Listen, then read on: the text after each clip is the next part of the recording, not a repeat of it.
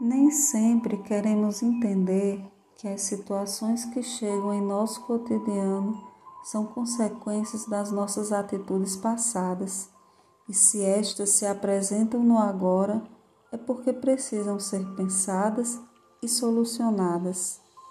Nos graduamos na faculdade de vitimização e o mestrado da autorresponsabilidade nunca é alcançado. Ter autorresponsabilidade nos tira do cenário onde os outros são os únicos culpados por nossas dores e as frustrações da nossa vida. Aceitar que somos também seres responsáveis nos liberta da prisão que criamos para nós e para os outros. E mais ainda, não vir um ciclo vicioso a ponto de acreditar que todo mundo, todas as pessoas sempre nos magoaram e nós não causamos nada em ninguém. Muitas vezes nos colocamos como vítimas à procura de outras vítimas por nossa falta de autorresponsabilidade.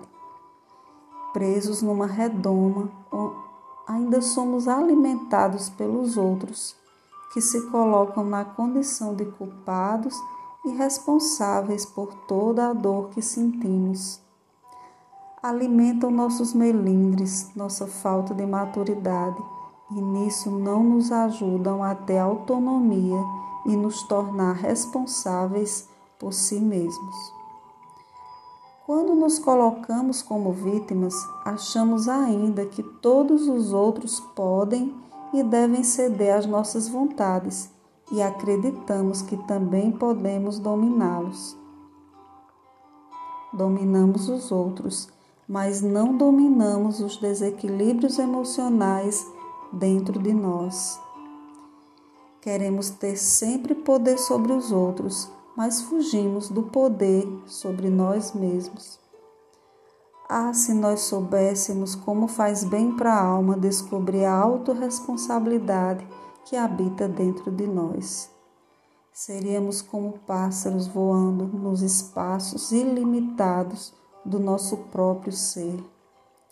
Subiríamos sozinho a nossa própria montanha e não teríamos medo de cair que possamos aprender mais a cada dia e sermos seres com autorresponsabilidade. Olá, sou Sheila Clio e nesse podcast eu trouxe um pouquinho da nossa reflexão sobre a autorresponsabilidade. Um abraço a todos.